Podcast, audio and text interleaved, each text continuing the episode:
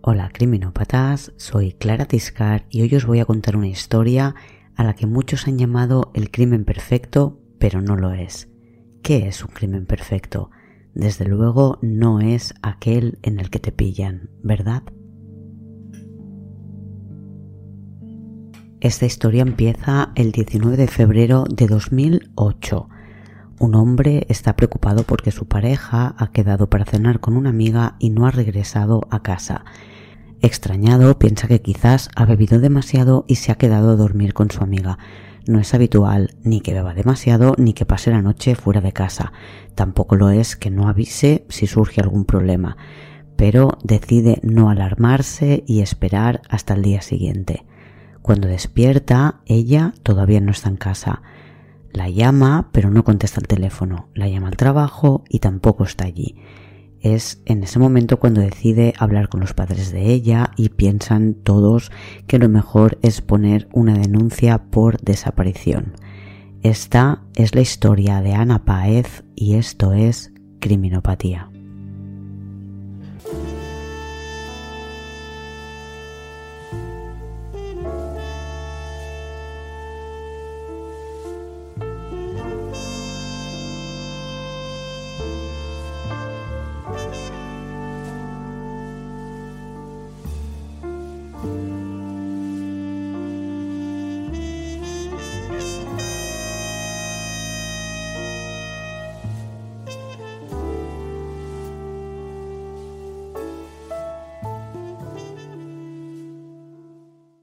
Es jueves 21 de febrero de 2008 y estamos en Barcelona, en el barrio de Gracia, en un loft de la calle Camprudón. Se alquila por días, es uno de esos pisos para los turistas que visitan la ciudad. La persona encargada de la limpieza entra en el apartamento y se encuentra una mujer muerta en el sofá. Está desnuda, tiene una bolsa en la cabeza, los brazos hacia arriba y las piernas separadas. La llamada a la policía es inmediata. Los Mossos del Departamento de Homicidios acuden rápidamente y su primera impresión es que podría tratarse de un accidente al practicar un juego sexual. Pero les sorprende y mucho que no haya ropa de la víctima en el apartamento. Lo único que encuentran son unas botas de cuero negro muy altas, de esas que van a la altura de la rodilla o por encima de ella, tipo Pretty Woman, y una peluca negra situada entre la cabeza de la persona fallecida y el respaldo del sofá. La bolsa de la cabeza está atada al cuello con cinta aislante de color blanco y no hay muestras de que la mujer haya intentado quitársela de la cabeza o romperla cuando empezó a asfixiarse. No presenta marcas en las muñecas, por lo que parece que nadie la estaba sujetando con fuerza. Podría estar ya inconsciente cuando le pusieron una bolsa en la cabeza o cuando empieza a asfixiarse. El forense, al filmar el acta del levantamiento del cadáver, escribe que podría ser un juego sexual, pero hay muchos elementos que no acaban de encajar para la policía. porque se llevaron su ropa? Porque no hay bolso, no hay identificación, no hay teléfono móvil, no hay nada que ayude a determinar quién es la víctima. Si fue un accidente, la persona con la que estaba, ¿por qué no avisó a una ambulancia? ¿Por qué se llevó todas sus pertenencias?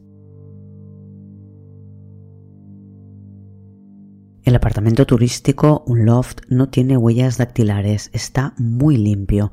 Lo único que delata que ha habido alguien en él, aparte de la víctima en el sofá, es una botella de Coca-Cola con un vaso. Las huellas verán que son de la víctima, pero no hay otras huellas en toda la casa. Al contrario, está muy limpio como si alguien hubiera intentado borrar cualquier rastro. Y así ha sido porque se han llevado bolso, ropa y cualquier pertenencia de la víctima. Lo primero es averiguar quién es la víctima. El piso está alquilado a nombre de Ana Páez Capitán, de Barcelona.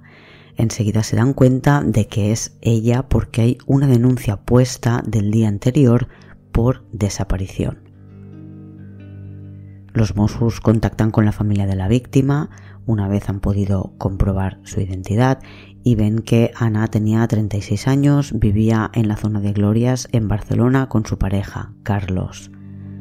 Él cuenta que el martes, día 19 por la noche, Ana había quedado para cenar con una amiga y excompañera de trabajo, una chica llamada María Ángeles, a la que llamaban Angie, y que había sido la responsable de recursos humanos en la misma empresa textil en la que había trabajado Ana un tiempo atrás.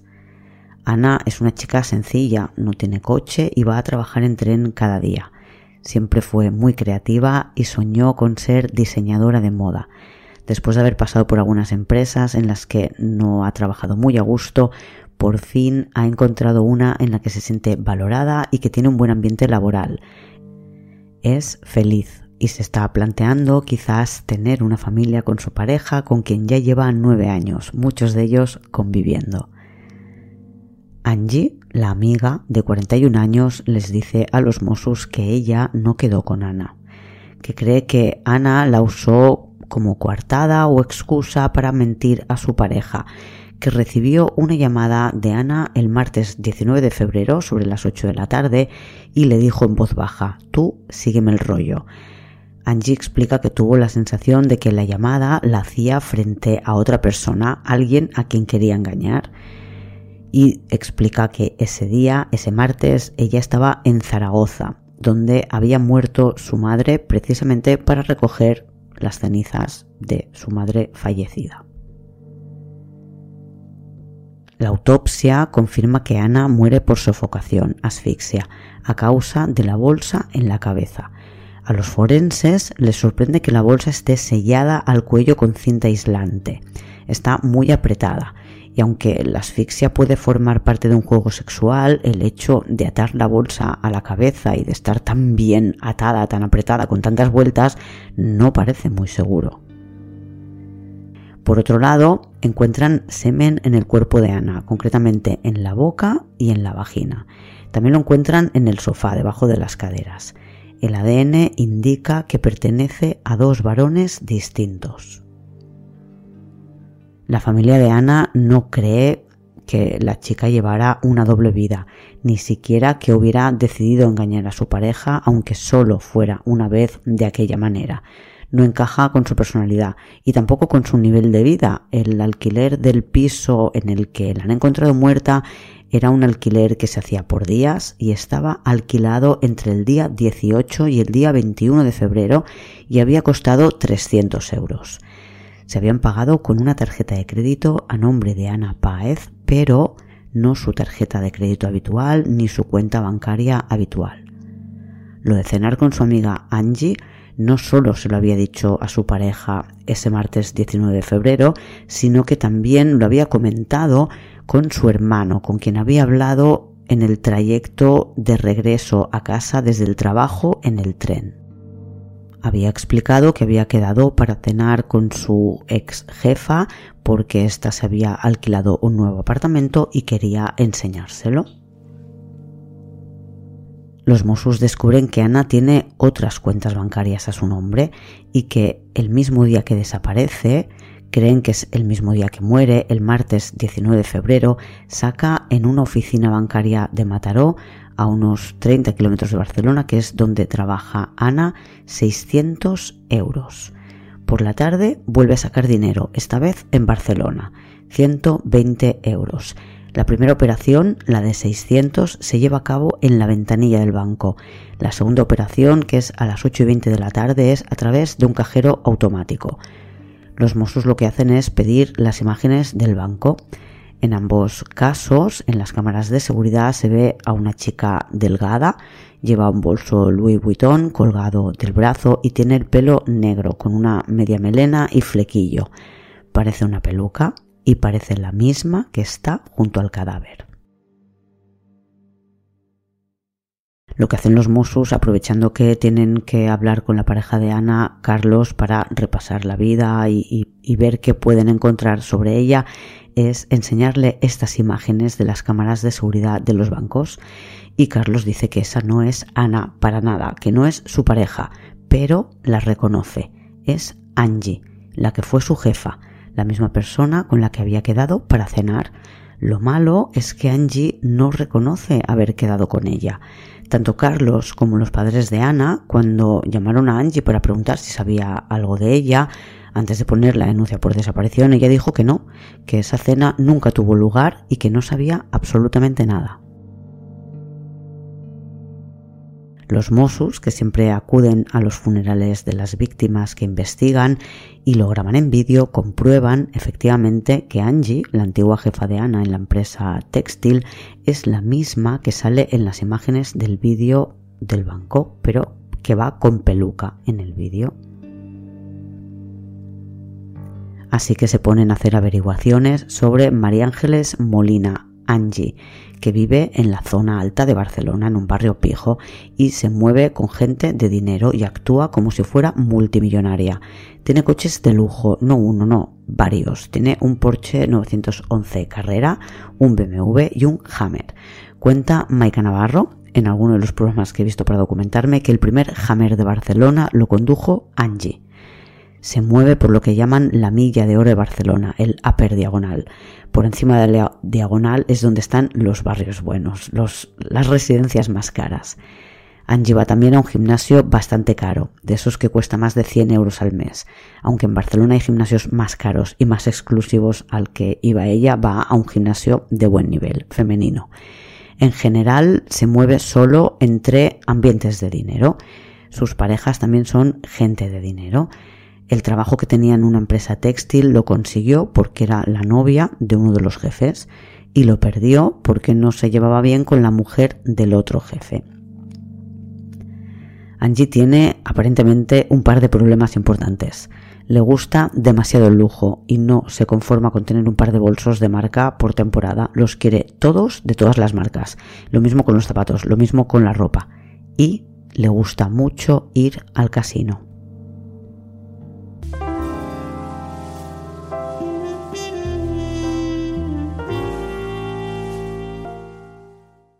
Angie es viuda. Se casó con un empresario argentino unos 15 años mayor que ella, que tenía varios restaurantes en Canarias y que se suicidó en 1996 cuando llevaban ya 6 años casados y tenían una niña de 4 años.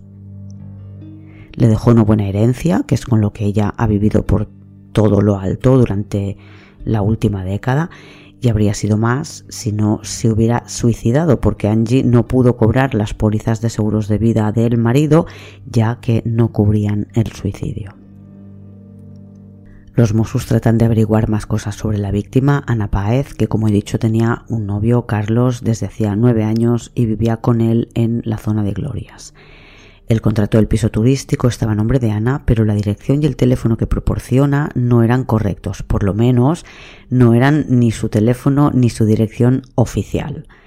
La dirección que figuraba en el contrato de alquiler del loft era Balmes 308, zona alta también. Los Mossos visitan la dirección y comprueban que no hay nadie con ese nombre viviendo en el edificio pero es un edificio con conserje y les dice que el nombre de Ana Paez le suena, claro que le suena. A pesar de no ser vecina del edificio, la tiene muy presente porque es alguien que lleva un par de años recibiendo correspondencia en esa dirección. El conserje tiene en ese momento dos cartas a nombre de Ana Paez Capitán que facilita a los investigadores.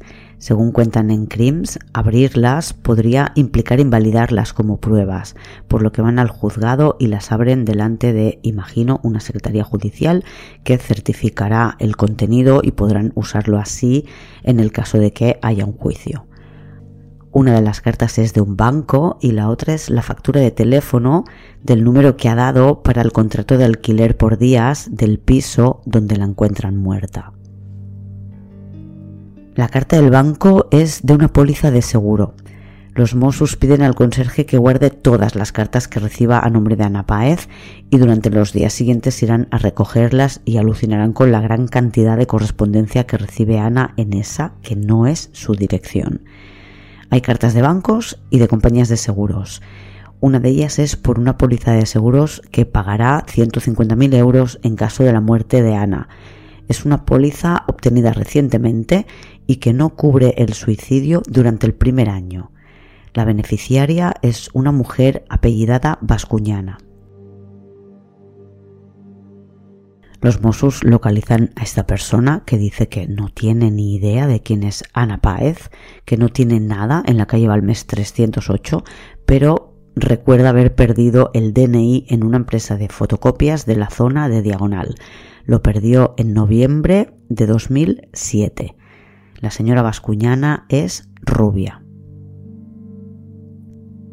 Los Mossos se ponen en contacto con la persona que ha vendido esta póliza de seguros a nombre de Ana Páez y reconocen a Angie. Sin duda fue ella, pero dijo que era Ana Páez y sí, la recuerdan con una peluca y vestida con ropa, zapatos y bolso caros y gracias a estas cartas recibidas en la calle Balmes que el conserje va guardando, ven que a nombre de Ana Páez hay varios créditos en bancos de Barcelona, todos ellos en la zona de la diagonal, muy cerca unas oficinas de otras.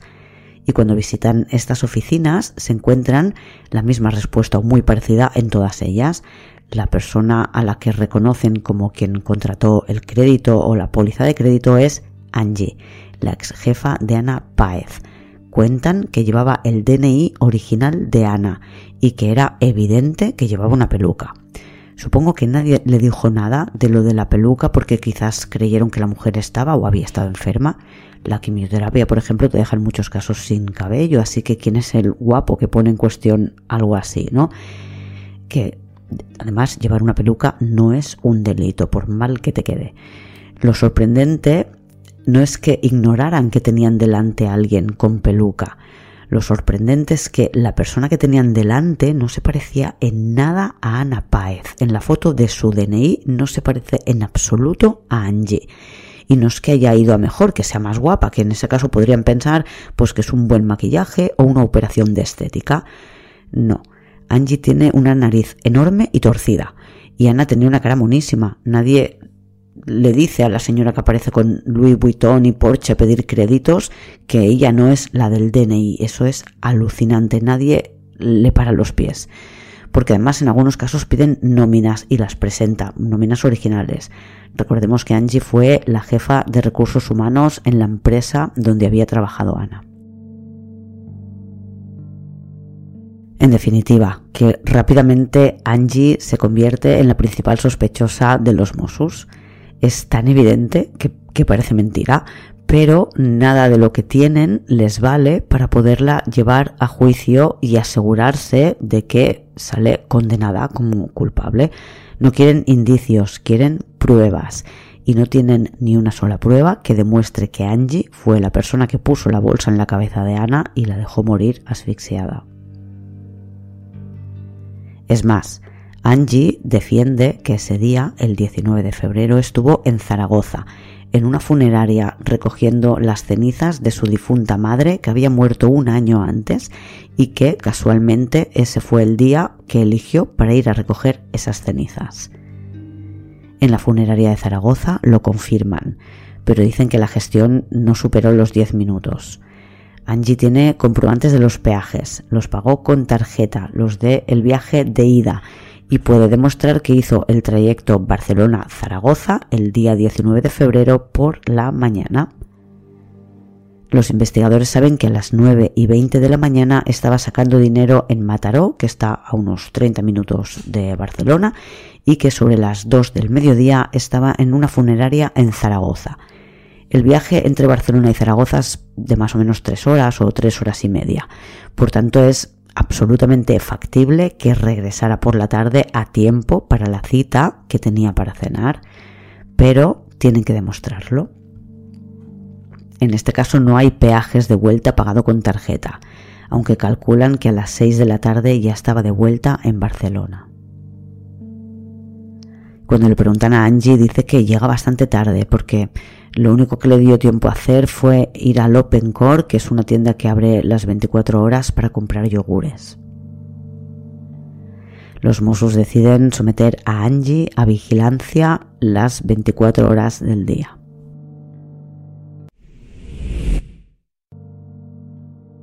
La teoría es que Angie contrató créditos a nombre de Ana para poder gastar el dinero ella en sus compritas de lujo y sus visitas al casino y que contrató seguros de vida que esperaba poder cobrar aunque los hubiera puesto a nombre de otra persona beneficiaria.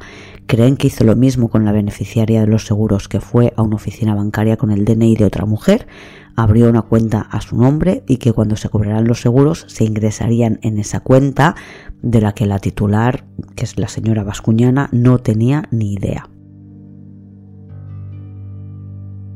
En una de estas jornadas de vigilancia, Angie visita la copistería donde saben que la beneficiaria de los seguros de vida de Ana Paez perdió el DNI. Esto es otro indicio más que puede ayudar a incriminarla. Lo que intentan también es pillarla en un movimiento en falso. Por eso le piden a la pareja de Ana, Carlos, que se reúna con Angie y que tenga una conversación con ella. Carlos la llama y le insiste para verse. Le cuesta un poco, pero Angie finalmente acepta y quedan en un local de Portal del Ángel, que es una calle muy comercial, no de alta gama. Son tiendas para todos los públicos. Carlos acude a la cita microfonado y está acompañado de agentes encubiertos. Le pide a Angie que le explique por qué cree que Ana dijo que había quedado con ella. Le dice que necesita detalles sobre las últimas horas de, vida de su pareja para poder comprender por qué ha muerto, cómo ha muerto, qué es lo que pasó. Angie le dice que no sabe, que ya no la vio, que en realidad no habían quedado. Y finalmente Carlos le dice que ha visto las imágenes de las cámaras de seguridad del banco, en la que hay una mujer que se hace pasar por Ana y que no es ella. Angie sabe quién es la mujer de las imágenes, claro, y sabe que Carlos, al que tiene delante, también sabe que es ella. En ese momento pone una excusa, dicen que se pone pálida, pálida y se marcha del local. Se va en su coche a toda velocidad. Esto lo cuentan súper bien en Crims. Podéis ver el enlace al programa de la tele en el blog. La siguen hasta la casa de su novio que vive en el barrio de Las Cors y que es un empresario textil. Y ven que va a subir al edificio y creen que está a punto de destruir pruebas, por lo que de forma un poco improvisada la abordan en la calle y le piden que les acompañe a comisaría. Angie acepta, pero primero pide que la dejen subir a la vivienda con la excusa de que tiene la regla y necesita cambiarse. Una moza la acompaña arriba y no permite que cierre la puerta del baño y piden una orden para registrar su vivienda. Es 12 de marzo de 2008. Solo han pasado tres semanas desde el crimen y en casa de Angie encuentran cosas muy interesantes. Por ejemplo, un montón de sobres amontonados en la cocina. De nuevo, los podéis ver en Crims. Están clasificados por remitentes y corresponden a créditos y pólizas de seguros. Los Mossos analizan todos los seguros a nombre de Ana Páez Capitán. Hay entre 10 y 20 seguros de vida distintos, varían según la fuente, y por ello se cobraría alrededor de un millón de euros. Todos tienen la dirección de Balmes 308, donde está el conserje que ha ido recibiendo todas estas cartas y guardándolas, excepto el primero de ellos, en el que Angie comete el error de poner su propia dirección. Es la calle Vergós número 27. Y es otro indicio, y tienen un montón de indicios, pero ninguna prueba clara que sitúe a Angie en el loft turístico en el que muere Ana, y en un juicio podrían aceptar que suplantó su identidad o que cobró créditos a su nombre, pero quizás no podrían demostrar con lo que tiene que ella fue quien mató a Ana. Necesitan algo más. En la casa encuentran cloroformo. Aunque no encontraron restos de cloroformo en la autopsia, creen que es con cloroformo con lo que la duermen y por eso no hay signos de lucha. Y no intentó quitarse la bolsa de la cabeza cuando empezó a asfixiarse. Ana estaba ya inconsciente cuando la desnudan, le colocan semen de dos hombres y le ponen la bolsa de plástico en la cabeza. Angie explica que el cloroformo lo compra para un trabajo de su hija del colegio que tiene que ver con un conejo. Después dará otra versión y dirá que es para reparar un candelabro. Hay una factura de compra de dos botellas de cloroformo y en la casa solo hay una. Y en su ordenador encuentran búsquedas como eh, cómo dormir un animal con cloroformo o cómo conseguir un certificado de defunción o gigolos en Barcelona. Su pareja, que es un hombre que es empresario textil y tiene negocios inmobiliarios, cuando la detienen dice que no puede ser, que tiene total confianza en ella, que tiene que ser un error. Pero horas después en su casa encuentra un sobre con la documentación original de Ana Paez, que es el DNI, el pasaporte, también hay cuatro tarjetas de crédito a nombre de Ana Páez y también el DNI de la otra mujer, la que usa para poner de beneficiaria en las pólizas. Lo encuentra detrás de la taza del váter. Los Mossos creen que el día que la persiguieron y que la acompañaron hasta el baño iba a destruir esas pruebas que habría escondido allí. El novio lo lleva a comisaría y esto es una prueba más contra ella. Pero de nuevo no demuestra que ella estuviera en el piso en el que muere Ana. El novio cuenta que ha recordado que el día 19 de febrero, que es el día que había ido su novia a Zaragoza a buscar las cenizas de su madre, la vio sobre las 12 de la noche, que es cuando ella dice que había vuelto de Zaragoza y que estaba muy nerviosa. En casa de Angie encuentran también una peluca rubia y creen que es la que usó para suplantar la identidad de la beneficiaria de las pólizas de seguros para poder abrir esa cuenta en la que esperaba cobrar tras la muerte de Ana y después de registrar su domicilio la detienen porque aparte de lo que han encontrado en la vivienda tienen por fin otras pruebas que sitúan a Angie en la escena del crimen. Para empezar, gracias al teléfono móvil pueden situarla a 300 metros del loft donde muere Ana Páez. Recibe un mensaje y eso hace que se conecte a una antena por lo que tienen la prueba de que a esas horas ya está en Barcelona. Son las 19.52 y creen que se dirigía ya al piso para prepararlo todo y poder matar a Ana.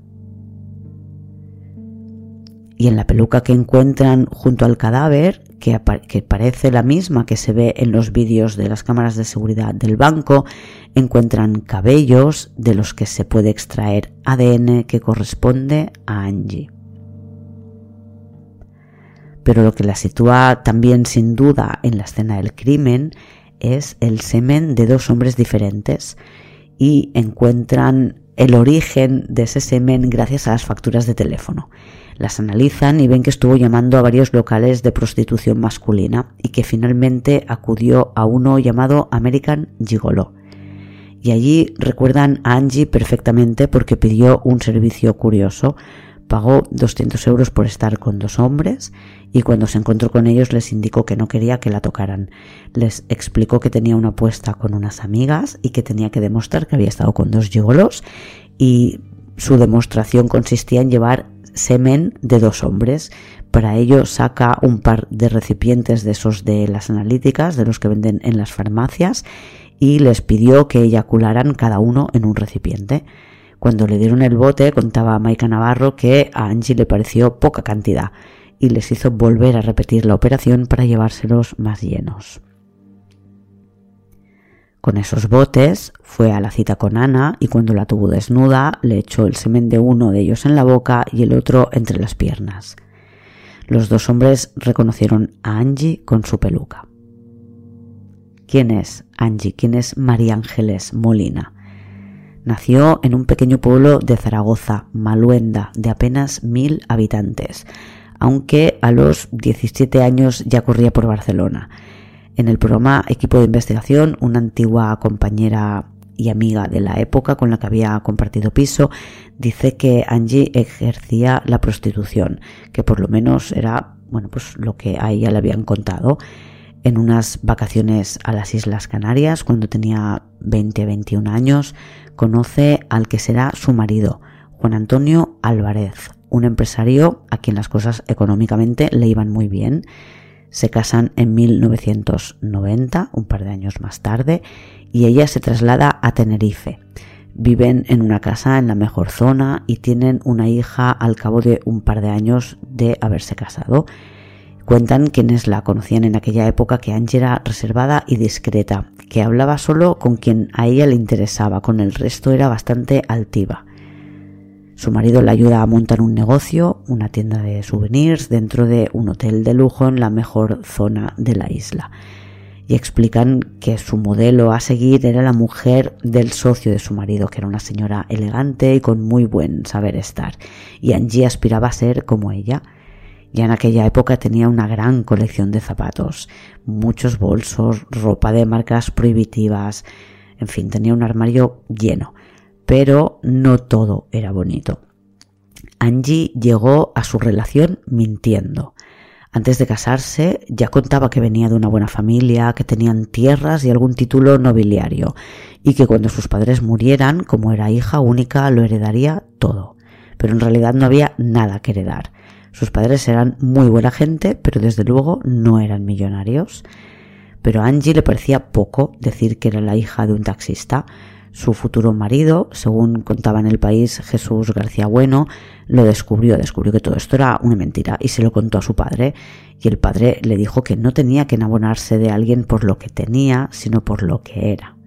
Lástima que él no se diera cuenta de lo que era. Ya casados, Angie no hizo nada más que gastar. Un amigo contaba que el marido de Angie en aquella época ingresaba mensualmente pues como cinco veces más de lo que ya era considerado un buen sueldo. Pero ella no tenía suficiente, no le llegaba el dinero. Y poco antes de morir, Juan Antonio, el marido, contó a sus amigos que estaban a punto de divorciarse de hecho, ella había decidido volver a Barcelona. Tenía pasaje en un barco para enviar el coche a Barcelona y había matriculado a la niña en un colegio de la ciudad condal. La causa oficial de la muerte del marido de Angie fue el suicidio. Se mató ingiriendo ion fosfato, que es un elemento presente en algunos detergentes, desincrustantes insecticidas, reticidas un miligramo por kilo de peso es suficiente para provocar la muerte. Y por lo que cuenta una forense la que entrevistan en el programa Víctimas del Misterio, no es una muerte rápida e indolora. Generalmente la muerte ocurre entre 24 y 36 horas después de haber ingerido el químico. Las primeras horas el cuerpo se comporta como si tuviera una gastroenteritis o algo así, vómitos, diarrea y tal pero en realidad no es un virus, son los órganos que van quedando perjudicados eh, por culpa de este químico hasta que se produce la muerte, generalmente en forma de fallo multiorgánico entre 24 y 36 horas más tarde. Es una muerte lenta y dolorosa. Supongo que si la cantidad que tomas es mayor de un miligramo por kilo, pues será más rápida. Juan Antonio, el día que muere, estuvo jugando a pádel y sobre las seis de la tarde estaba de vuelta en su casa y la muerte le sorprendió saliendo de la ducha. Cayó desnudo al lado de la cama y trató de evitarlo o de levantarse agarrándose a las sábanas, pero las arrastró con él y no consiguió ponerse en pie. Encontraron vómito también al lado de su cuerpo. Y Angie estaba de viaje en Barcelona cuando esto ocurre. Los viajes a Barcelona eran frecuentes durante su matrimonio. Cuenta su antigua compañera de piso que en estos viajes tenía citas pagadas con señores de dinero, por lo que así podía permitirse caprichos extras. El marido de Angie también lo descubrió esto porque según Vanessa Lozano y Luis Rendueles para el periódico, Juan Antonio contrató a un detective privado que le presentó pruebas de lo que ella hacía cuando estaba en Barcelona. Entonces cuando él decide de todas todas divorciarse y se lo cuenta a sus amigos. A Juan Antonio le encuentra Angie cuando regresa del viaje a Barcelona, desnudo, junto a la cama y con una toalla húmeda. En su organismo encontraron restos de este químico y la conclusión fue que era un suicidio, porque no es algo que uno se tome por accidente o sin darse cuenta. Dicen que tiene muy mal sabor. Angie insiste en que no es un suicidio, que podría ser el calgón que tenían para la lavadora, que uno de sus componentes es precisamente el ion fosfato este. Lo habitual que hacían es que cuando quedaba poco lo metían en una botella de cristal que dejaban junto a la tostadora y cree que su marido pudo confundirlo con sal de frutas y tomárselo por accidente. Intentó también que la muerte pareciera un robo. Dijo que se habían llevado la cartera, el Rolex y, su mascota. Angie hereda la casa, pero no puede cobrar los seguros de vida porque no contemplan el suicidio. Regresa a Barcelona, alquila un piso de más de 200 metros en la zona de la Bonanova y vive por todo lo alto. Y tras su detención por la muerte de Ana Páez, La familia del marido de Angie, que ya sospechó en su momento, consideran que tienen que insistir en que la muerte de Juan Antonio Álvarez no fue un suicidio. Creen que fue ella que lo mató. Y creen que ella metió el veneno dentro de una de las cápsulas de vitaminas que tomaba él a diario. Debían quedarle pocas en el bote, por lo que ella sabía que en breve se le iba a tomar. Dicen que durante ese último viaje a Barcelona aplazó la vuelta varias veces, que podría ser porque no estaba bien con su marido y no veía el momento de volver a casa, pero la familia creen que esperaba a que él muriera antes de regresar. La señora que trabajaba como asistente doméstica en su casa confirma que tuvo un comportamiento extraño durante ese viaje, porque Angie no solía llamar a casa cuando estaba en Barcelona. Imagino que para hablar con el marido le llamaría directamente al móvil, así que al teléfono fijo de casa no llamaba para nada.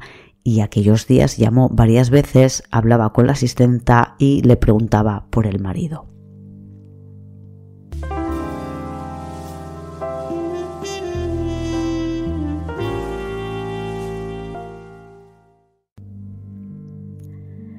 Angie está casi cuatro años en prisión provisional. Cuando llega el momento del juicio, el 10 de enero, como va a vencer el plazo de prisión provisional el 12 de marzo, que es cuando hace cuatro años que la detuvieron, usa una treta para intentar retrasar el juicio y que tengan que dejarla en libertad.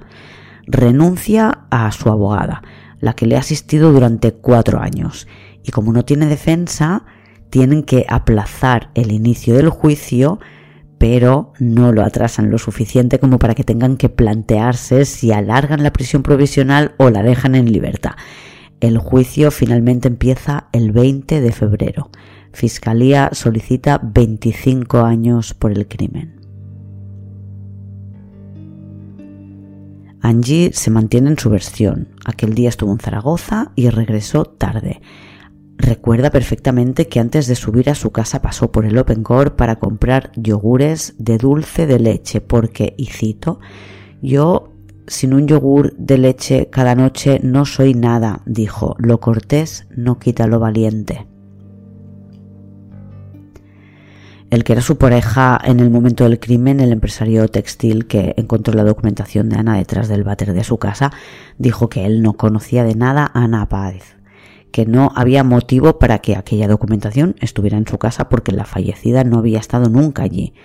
Y sobre esto Angie explica que Ana había ido una vez con ella a casa de Miguel y que había dejado allí todo en un sobre. Y explica que cuando le dicen que ha desaparecido y después llama a la policía diciendo que ha muerto, ella cree que eso le puede traer problemas por tenerlo en casa de su novio y lo esconde detrás de la cisterna. La abogada como defensa intenta jugar la baza del accidente. Dice que no hay restos en su cuerpo de ninguna sustancia con la que pudieran dormirla y defiende que la teoría de que fue un accidente durante un juego sexual es lo que ocurrió, que sufrió un desvanecimiento natural que le impediría quitarse la bolsa de la cabeza. No parece muy seguro un juego sexual con una bolsa en la cabeza y menos si la atan con una cinta aislante. Claro que la bolsa se puede romper, pero antes de morir por falta de oxígeno siempre nos desmayamos. No juguéis a estas cosas, por favor, son muy peligrosas. Pero desde luego no es lo que le pasa a Ana. Alguien la duerme y le ponen una bolsa en la cabeza y la atan con cinta aislante para que no entre ni un poquito de aire y muera seguro. Los gigolos la reconocen y explican el servicio extraño que les pidió. Y el matrimonio que se encargaba de la gestión de la limpieza y la atención al cliente del piso de alquiler también reconocen a Angie como la persona que recogió las llaves y realizó el pago final. En el juicio explican que la personalidad de María Ángeles Molina, Angie, es psicopática, manipuladora, mentirosa y que no tiene remordimientos. El juicio dura seis sesiones y es considerada culpable. La sentencia se hace pública el 19 de marzo de 2012. Angie no está presente, se la comunican en la cárcel es condenada a 22 años, de los que ya ha cumplido 4 porque ha estado en prisión provisional. Está en la cárcel de Brians. Angie recurre esta sentencia que llega hasta el Supremo que considera que lo que Angie le hizo a Ana no fue un asesinato, sino un homicidio y rebaja la pena de 22 a 18 años. Y una vez condenada, la familia del difunto esposo de Angie consigue que reabran el caso de su muerte. Tienen muchos más indicios que apuntan a que pudo ser ella la que lo matara, metiendo el veneno en cápsulas, cápsulas de vitaminas que él tomaba cuando hacía deporte. Una de las pruebas que aportan es precisamente la cartera que Angie había dicho que habían robado. Esta cartera aparece en el piso de Angie en Barcelona cuando los Mossos la registran tras la muerte de Ana Páez consiguen que se reabra el caso de la muerte en los juzgados de San Bartolomé de Tirajana, pero se consideró que no había pruebas suficientes que la incriminaran. No las hubo en su momento y no las había casi 20 años después. Y se cerró de nuevo después de que Angie declarara como investigada desde la cárcel. Y no es el único caso del que se sospecha que pudo tener algo que ver. Según Rendueles y Lozano en el periódico, tenéis como siempre el enlace en el blog, hay sospechas de que Angie pudo tener algo que ver con una muerte ocurrida muchos años antes en su entorno en Zaragoza. Y desde luego, en caso de ser así, sí sería el crimen perfecto, porque el crimen perfecto no es aquel que queda sin resolver, sino aquel que pasa desapercibido, que no se considera un crimen y en este caso podríamos estar ante una asesina en serie de crímenes perfectos. Nada más por hoy, os animo a seguir Criminopatía en las redes sociales, me podéis encontrar con el nombre del programa Criminopatía en Instagram, Twitter y Facebook y podéis haceros del club de fans, que es con lo que financio este programa y que podéis encontrar en criminopatía.com barra fans. Con la suscripción mensual accederéis a los 10 últimos episodios del Club de Fans publicados.